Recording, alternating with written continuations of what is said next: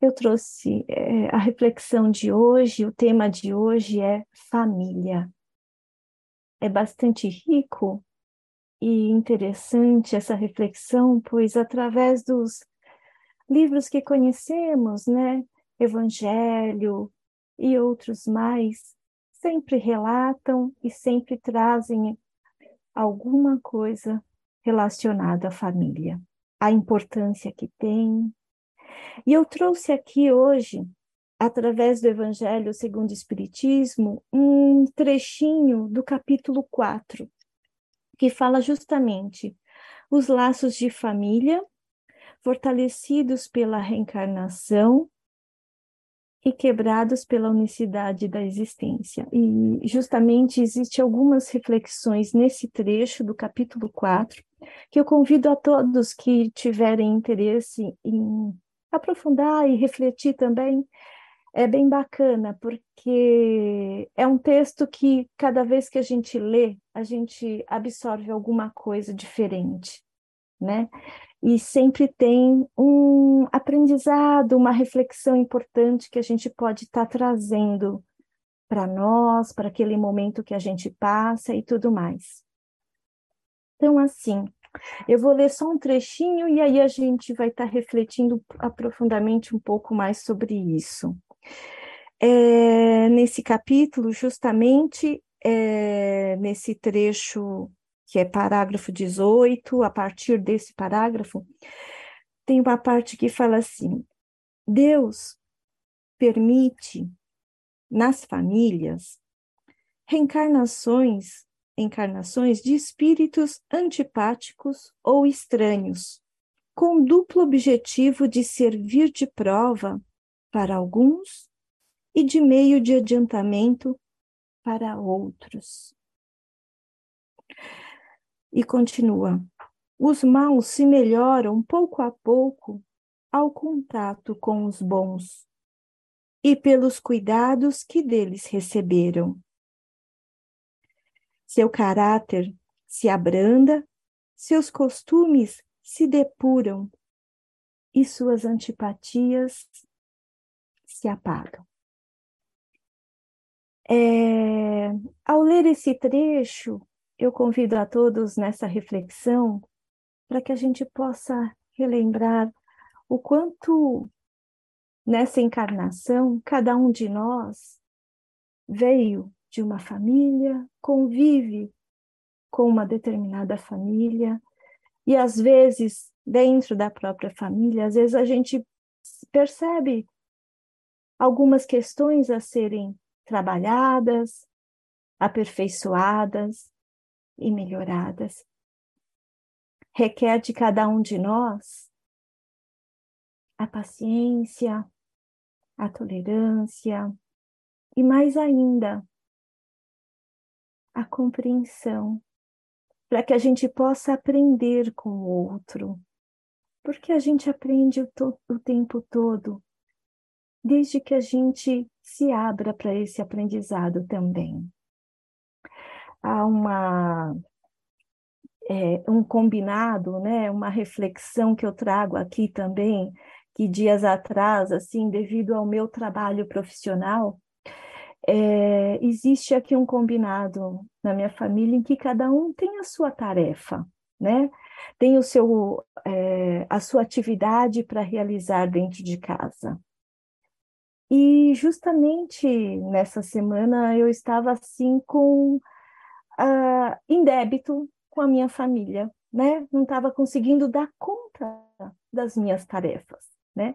Então, para isso a gente precisou ter uma conversa um pouco mais profunda entre nós, porque é, para que eu pudesse repensar e pensar em toda a maneira como eu estava agindo, atitudes e tudo mais. E graças a Deus eu consegui ter ouvidos para ouvir e consegui compreender o quanto eu estava em falta. Não é fácil a gente chegar à conclusão que a gente pode estar e falta e às vezes a gente não olhar o valor do outro, né? E reparar apenas no nosso fazer, nas nossas atividades é, eu percebo assim que em todo relacionamento familiar e mesmo é, seja a família de coração, seja a família consanguínea, seja a família que for, é a família que você está, para que a gente possa aprender. E quanto mais horizontal for, no sentido de compartilhar, ouvir, poder se colocar, mais fácil e melhor vai ser para que ambos possam aprender e todos possam entender as suas tarefas, para que possam viver com maior harmonia. É, eu digo isso porque não é fácil, porque cada um de nós traz personalidades e particularidades muito características muito é, pessoal é muito único né? Nós somos únicos. Por mais que a gente seja é, da mesma família, tenhamos irmãos ou parentes nascidos pelo mesmo pai ou pela mãe, nós temos preferências diferentes, gostos diferentes, das quais requer com que a gente trabalhe a nossa paciência, a nossa compreensão, para que a gente possa nos amar mais, e perdoar sempre. Tem um trecho que é, eu sei que está relacionado à família, mas que eu trago para compartilhar com vocês, que talvez alguns conheçam, né? É, eu lembro de uma diretora compartilhar sobre esse texto que chama O Nó do Afeto, né? É, nesse nó do afeto, o texto começa assim, mais ou menos eu vou estar tá resumindo aqui para vocês. É, existiu uma reunião de pais, onde a direção da escola conversava com os familiares sobre a importância do, é, da, da atenção e da presença dos pais para junto da educação dos seus filhos a importância da participação e tudo mais. Aí, naquele momento, levantou um pai em que ele falou assim: é, Eu não consigo estar presente no dia a dia do meu filho. Quando eu saio de casa, o meu filho está dormindo. E quando eu chego em casa, ele também está dormindo. É, a única coisa que eu consigo fazer com ele e que nós temos essa relação é que quando eu chego em casa à noite, ele está dormindo, eu dou um beijo nele e faço um nó no cantinho do lençol para ele sentir que a presença que eu estava, que é a minha presença e o carinho que eu tenho por ele. E, para surpresa de todos, este era um dos melhores alunos daquela escola. Então, que a, a nossa presença dentro da nossa família, da nossa, do nosso convívio familiar, é, não requer tantas artimanhas e tantas é, um pequeno afeto pode fazer grande diferença no coração e no olhar de cada um. Né?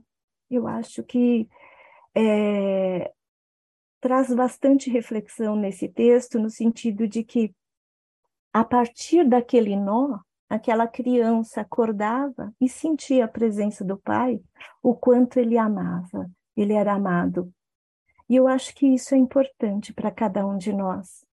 A gente conseguir sentir, ao mesmo tempo também, compartilhar esse carinho que a gente tem com os nossos, da maneira que a gente pode, da maneira que a gente consegue. Né? Não requer grandes artifícios e nem questões materiais muito grandiosas. Requer a nossa boa vontade, o nosso querer. E para carinho, às vezes, um bom dia, um boa tarde, boa noite, é, pequenas coisas, um abraço, eu acho que é muito bem-vindo. Um olhar, né? Dentro dos olhos, eu acho que pode dizer muita coisa um ao outro. E pensando nessa questão do afeto e tudo mais, é, eu compartilho com vocês uma questão assim.